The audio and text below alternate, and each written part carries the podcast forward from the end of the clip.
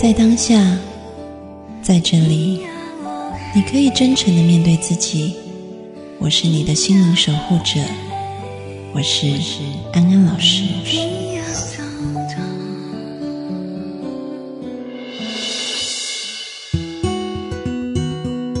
Hello，各位听众朋友，大家晚安，欢迎回到安心 So Good，我是安安老师。接下来我们要进行心灵宵夜的时间，邀请好久不见的朋友法兰来到节目。法兰你好，Hello，各位听众朋友，大家好，我是法兰。法兰，你最近都去哪里了？很久没看到你。我最近呢，没有干什么大事，就是在工作，然后。受尽职场冷暖的欺凌，哎，这刚好跟我们今天讲的主题很相配，因为我们就收到听众朋友的要求，就说一定要讲一集有关于如何跟职场里面讨厌的同事和老板相处的话题。然后我们都知道法兰是时尚公关，其实，在你那个行业给人一个既定印象，就是好像这些老板都是穿着 Prada 的恶魔，那部电影里面那样子的老板，就是很恐怖的。非常非常，嗯，觉得自己永远是对的，然后会去欺凌别人，这件事情是真的吗？在你的行业里面？在我的行业里面，刚好呃，我的前老板就是在台湾所谓 穿着 Prada 的耳膜，反正对大家不知道我的服务的公司是哪一间，所以我可以那样子好好跟大家分享一下。但是我有一个法兰之前的公司也是，就是也是国际知名品牌，对，所以他的老板也是穿着 Prada 耳膜。难道国际知名品牌都会变成那样吗？没有没有没有，我我必须要这样子说。所谓穿着 Prada 的恶魔，是他可能对着呃他自己的品牌，或者是他对着他自己的一些呃很多细节有很多坚持。我不能说那是不好的，嗯，但是有的时候是在要求的同时，他的情绪的掌控，嗯，跟他的嗯有很多沟通的一些技巧，嗯，是跟一般人很不一样的，嗯。那你自己在那样的过程里面，你怎么样去消化那种？如果我们看电影的话，知道那些老板就是讲话非常尖酸刻薄的，或者是说有什么很情绪化，他不会先自己消化，他就是直接发到你身上。你那时候是怎么样去处理这一块？因为我要先说我在那一份工作的时候，因为我是一个刚从学生进入职场的一个状态，嗯所以我在应对那份工作的时候。我非常的无法抗压，我非常的无法抗压。嗯哼，那尤其是我是直接对着老板的一个身份，嗯，所以在那个时候沟通的技巧对我来说，我并没有很。圆融的去处理这些事情，逆来顺顺受就对了。就老板发，就我我就回家哭，我就是回家对着我父母哭。我知道那时候我去法兰家的时候，然后他的父母都会跟我说，他真的他们很不忍心女儿去做这个工作。然后法兰的爸爸是那种非常非常嗯。就是讲话很很大声，然后比较阳刚气很重的那种。就我爸爸会狮吼功，然后他的 肺可能有，就是比别人再多两片，所以我爸爸他爸爸就会拍桌子，然后跟我说：“你叫法兰不要干了，回家。”这样子。对，但是我个人的个性就不是碰到事情会逃的人，嗯，所以呢，在那个时候，就是我很自以为是的跟老板就是谏言。谏言就是我我会跟他呃争执有关于很多很多在于工作上的。呃，一些角度，所以你就扮演一个魏征的角色。我是个魏征，所以后来我就被砍了。对，因为因为呃，可能就老板的角度来说，他会觉得你你就一个屁孩，刚毕业的屁孩，你你懂什么这样子？对，那当然就是我可能在当时呃，我受到挫折，我没有办法好好的消化我的情绪，然后也没有办法内化我的愤怒，所以我常常就是呃，非常的闷。那在那个当下，我没有办法好好处理我的情绪，所以我的压力就是表现在我的对，就我就生病了。那个时候，你记得我整整个脸开始嗯嗯长很多很多的那个粉刺，嗯还有痘痘。嗯。那有一阵子法兰身体很差，那时候他的工作压力很大。那我想问的是说。你自己那个是你刚出社会的样子嘛？对我相信现在也有很多听众朋友也即将成为社会新鲜人，因为马上就是毕业，然后就要去工作了。那你自己走过那一段路，然后现在你仍然待在时尚行业里，你会怎么样子去看待说你现在的你？你会怎么样去面对同样的老板？我曾经有想过这个问题。其实我在那个工作里面，因为这一位老板，他让我学习到很多。不管是在我专业领域上的提升，嗯还有在跟人沟通的技巧里面，嗯哼，我必须承认，这个工作让我可能突然一夕之间练成了十年的功力。你那十年功力，那个里面包含什么样子的能力的提升？就是除了你说专业方面，专业方面是因为，因为我呃上头永远主管活不了三个月，所以我就必须呢逼着自己。哦，所以其实就是不只是你这样子，就大家都受不了他。对。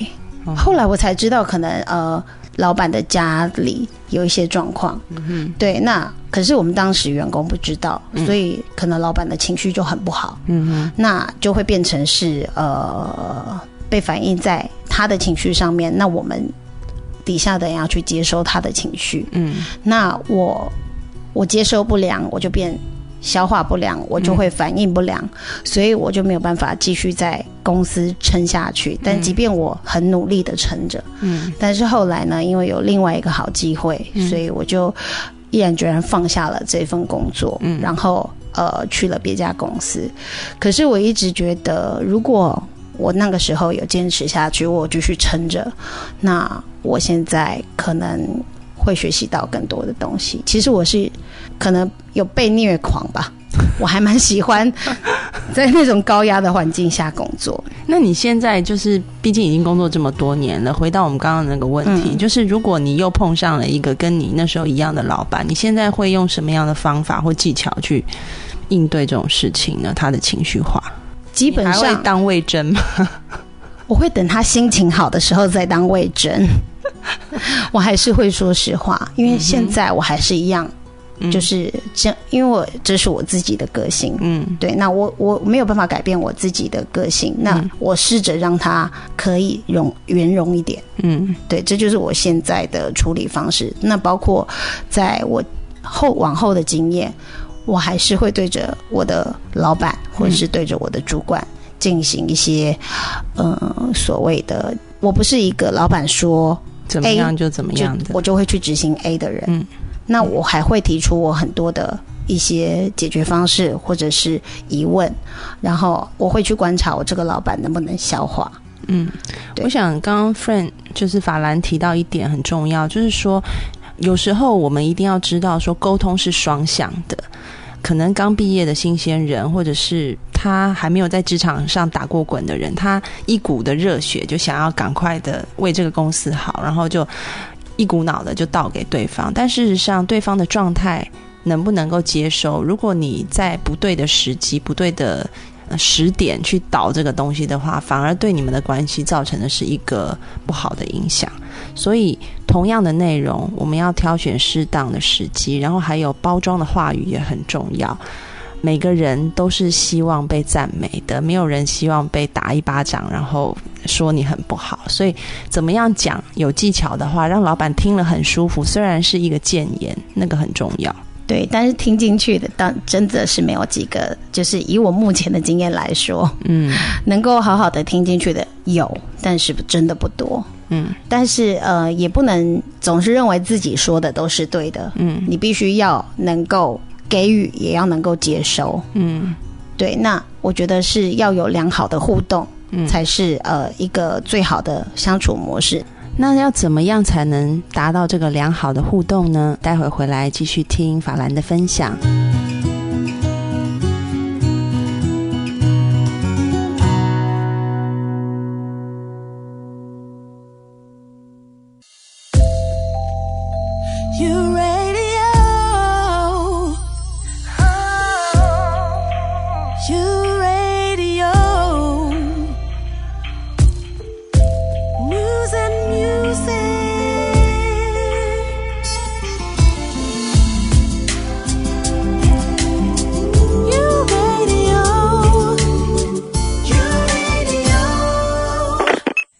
Radio, more than radio.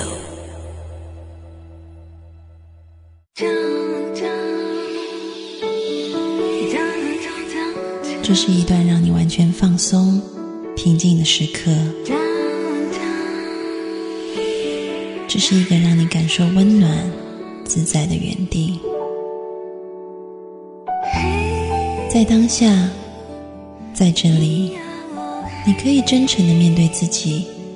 我是你的心灵守护者，我是安安老师。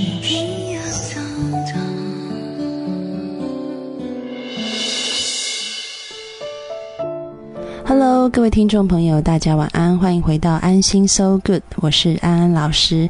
我们接下来要继续进行心灵宵夜，欢迎法兰。Hello，各位听众朋友，大家好，我是法兰。法兰，你的声音好洪亮。因为我爸铁肺，所以我有遗传。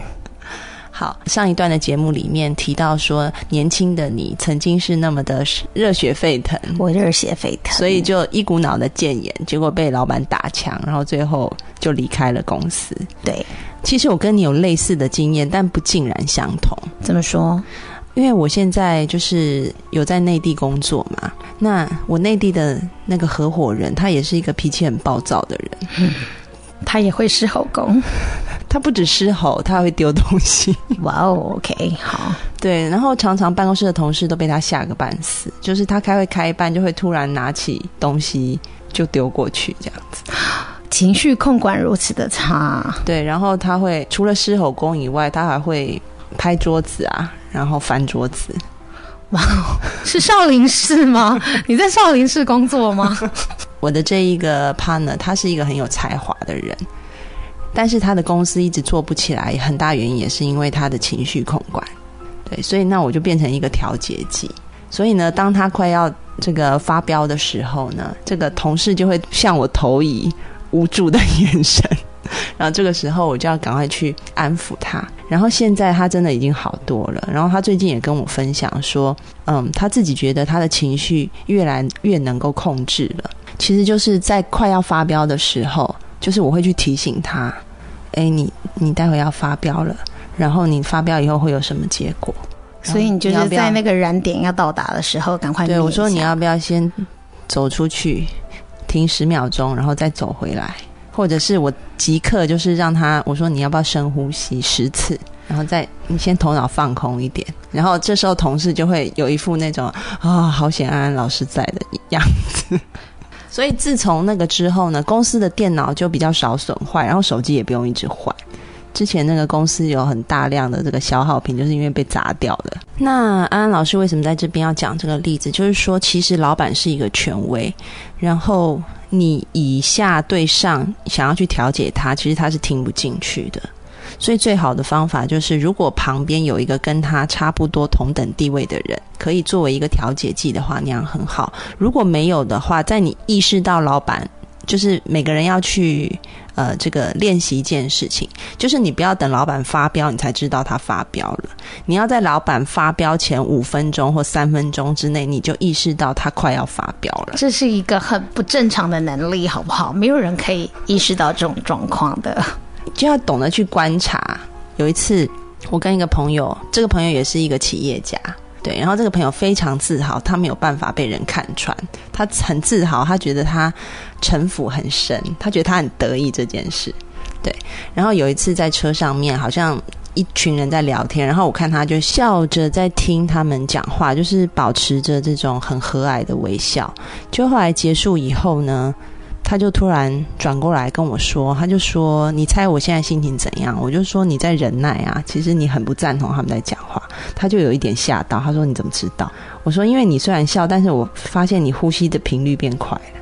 所以其实就是大家要去，你一定是可以透过很细微的观察，你可以发现老板，你可以慢慢的去练习，就是你每一次看到老板发飙以后，你试着去回想他大概在一分钟前他是什么表情，或者他有什么样的一些习惯，譬如说他开始手指在在抓，或者是嘴角在抽动之对类。之类的，就是你大概有一点闻到，像鲨鱼闻到血一样，你有点闻到那个味道，你就知道了，你可能已经踩到某些线，那你这时候就要退，然后最好慢慢的退出这个房间去。对，就是马上嘴巴闭起来，不要再说话了。对，或者就去倒一杯茶，然后称赞老板，这样子，就是在老板还没有发飙前，但是你闻到那个点，没有，这通常这个时候老板会把那杯茶泼到你脸上。他还没有发飙，你就知道你踩到那个线。你他说这个时候还你还有时间倒茶，然后就把你的脸 给泼湿了。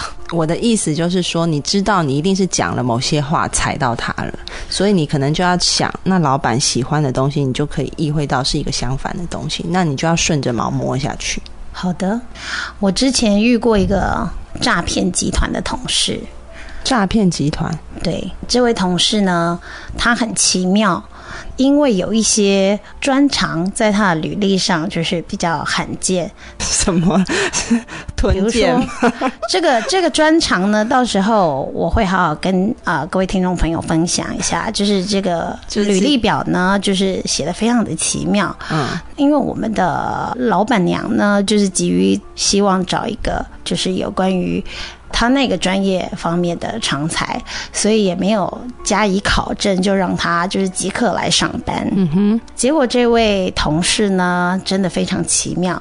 他第一天晚上呢，就看着我们大家说：“我要去吃晚餐了。”然后大家就看着他说：“哦，真的啊、那他又对着我们大家说：“你知道我今天要跟谁吃晚餐吗？”结果他就故作神秘这样子，然后我们大家就很好奇呀、就是对着新同事嘛，觉得他有点在卖弄玄玄虚，可能是真的是一个很很奇怪的对象这样。他说。我今天要跟陈奕迅一起吃饭，嗯，那我就说哇，哇哦，伊森，对，然后我就说是同名同姓吗？他说没有，就是他。嗯。结果说好啊，那待会你可以用通信软体，让我们跟他就是 say 个 hello 啊，说说话，聊聊天。他说好啊，然后结果呢他声，音就是这么他声音就是这样，她是一个沙哑的女孩儿。OK，然后呢，就那个晚上，咱们等了一整个晚上都没有见到有任何的通信软体发讯息来。嗯，结果呢，隔天呢，我就看着他，我就问了他说：“诶，昨天你不是跟伊森吃饭吗？怎么没有就是跟我们连个线一下，让我们好好跟他聊个天这样子？你不是有说会帮我们，就是跟他说一说我们很喜欢他唱的歌嘛？然后呢，那位沙哑女孩就说：啊，昨天我们去吃快炒店，所以他没有时间跟你们讲话。然后呢，我们就觉得很奇怪了。但也觉得不以为意，可能就是呃，对方是很知名的歌手，所以想要低调一下。嗯，但是我们就发常常发现他跟明星出去 就他他有自拍吗？还是都没有，就是哦每天就是跟大家讲而已。，对，那他就让老板娘觉得呢，他非常的有这些演艺圈的关系。嗯那在音乐这边啊、呃他好像也蛮有人脉的嗯啊、那我们的老板娘就对他日加的倚重，这样子。后来我就觉得这个人很奇怪，因为他说他是美国呃念书回来的，可是我发现他英文很差。嗯。因为我是呃，在我们公司是一个还算高阶的主管，那我就去人资那边调了他的履历表出来看，嗯，结果我发现他是一间很奇妙的大学，叫做好莱坞大学。好莱坞大学 这间学校 Hollywood Hollywood College，我还真没听过这间大学。他好莱坞还写错，就很奇怪是。宝莱坞吧？对，然后那 那我印度的。然后，而且呢，就是他就是还念了一个很奇妙的系，叫做麦克风工程系。麦克风工程这我倒是知道，就是在舞台后面架那些音响的啊、对，但这个不是一个科系，OK，就是顶顶多就是一个后台的架设，哦 但这不是一个科系。那我还是很认真的上网去查了有没有这间 好莱坞大学。college，结果我发现呢，呃，就是没有这间学校。嗯那我就开始对这个人呢开始有点质疑，因为我发现他常常会打包票，嗯说呃他有很多关系，所以比如说在拍摄的时候，他可以找到摄影师不用不用收费的，嗯。然后他也可以联络到很多一些知名的人来一起合作。嗯。后来就发现这些东西就是一一的被戳破，嗯。但是我曾经因为这个人，因为他的关系，常常让公司的进度会被延宕，因为他常常开工作能力不足，工作能力不足，嗯。但就是吹牛，然后开支票，嗯。然后那我就有跟我们的老板说，呃，这个人可能有一点问题，嗯。那是不是我们要考证一下他说的话？嗯。那但是老板娘她听不进去，嗯哼。对，那因为这样子，我自己有很多很多的工作，我常常要帮这个人收尾、擦屁股，呃，底下的人也不愿意服气他，因为觉得这个人说话不诚实、不牢靠。这一位沙哑女孩就开始对着我的老板娘哭，嗯。说我跟同事呢在欺负她。嗯对，那我就是有好好的跟我的老板娘说，我们观察到的一些状况，包括他的学历造假，然后包括他常常吹牛这样子。嗯哼可是我的老板娘都觉得可能是我在嫉妒她。嗯对，到后来我也觉得，呃，可能在这间公司，我觉得已经有点做的有点久了。那我觉得我想换个环境，嗯因为我先生在内地嘛，嗯我也想要搬到内地去，所以我就呃提出辞职这样子。那当然被挽留，因为其实我也在公司服务了很多时间，那服务的一些成绩也都很不错。但是我就是觉得在这件工作其实已经很不开心了，因为我觉得，呃，我的就是因为这个人吗？这个人让我了解到，其实我的老板娘没有办法把事情。我觉得我我有一个觉得老板娘没有办法担任担任一个领导者？对，我我通常都是会因为这个原因而离职。嗯哼就是我发现我学不到东西，嗯然后我发现我没有办法服气这个老板娘，嗯我发现他呃可能没有办法分辨一些是非的事情的时候，那我就会选择离开，因为我也不想坏了我自己的名声。嗯。那后来，因为其实还有一些同事也是因为这个原因，觉得跟着老板娘，然后跟着这位主管没有什么前景，也离职了。后来呢，这个同事出了很大的事情，嗯。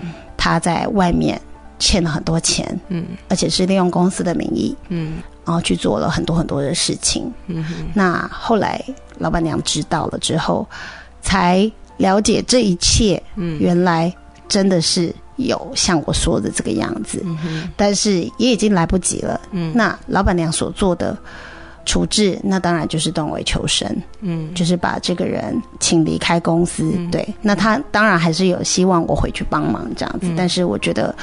呃，那个时间点也已经过去了。那我后来也是自己有一份呃，觉得做的很开心的工作。嗯但是我要讲的是，其实，在职场里面，你会碰到很多很多各式各样的人。嗯对，那你要怎么样去面对这这些人？嗯你要怎么样去处理这些不公不义的事情？我觉得这是非常需要智慧的。嗯，刚刚法兰也提到一点，我想也可以在今天节目结束之前去讲，就是说，嗯，我们刚刚讲的都是一个就是下属心里面的观感，但是其实很重要是你身为如果在收听节目的有现在已经在当主管的人，或者是当老板的人，我觉得一个好的领导者，好的领导者真的是要。把你的员工带到一个高度去，你要尊敬每个员工，不要认为员工是来帮你打工的。你要用一个感恩的心去看待他们，而且你要想的是，这个员工在一年、两年、三年，甚至如果我可以培养他到十年以后，我可以把他带到一个什么样的高度？如果员工是一直在这个公司里面受到尊重，然后被培养，跟着公司一起成长的话，他会很愿意留下来。对啊跟着你一起打拼。对所以我觉得这也是一个提醒。那今天节目就要告一段落了在最后我们要进一首歌下周再见喽我们听张惠妹的三月。三月过去了好几周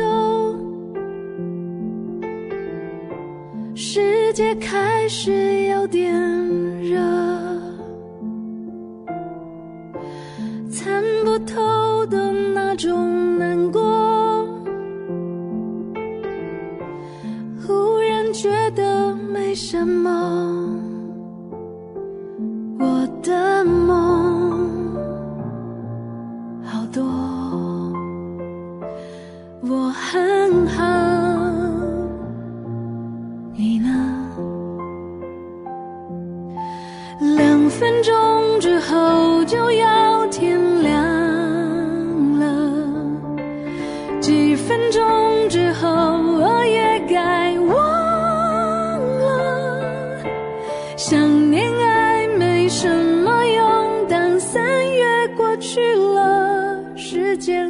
走我不走。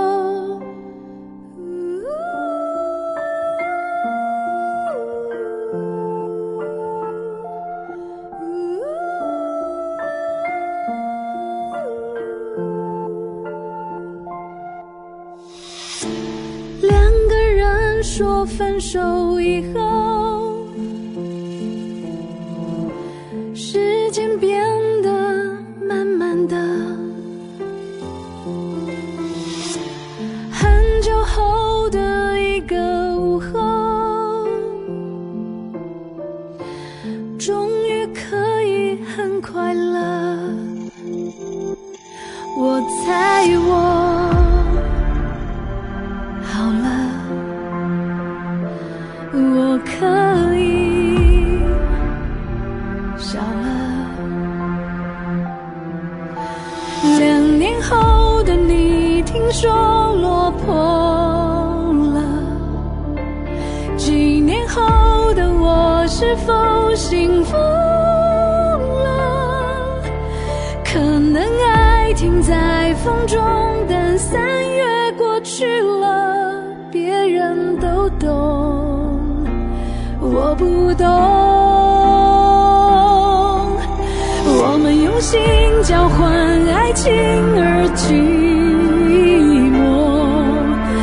我们一起因为爱情辛苦着，两个人的那时候，随三月过去了，总有一个会记得。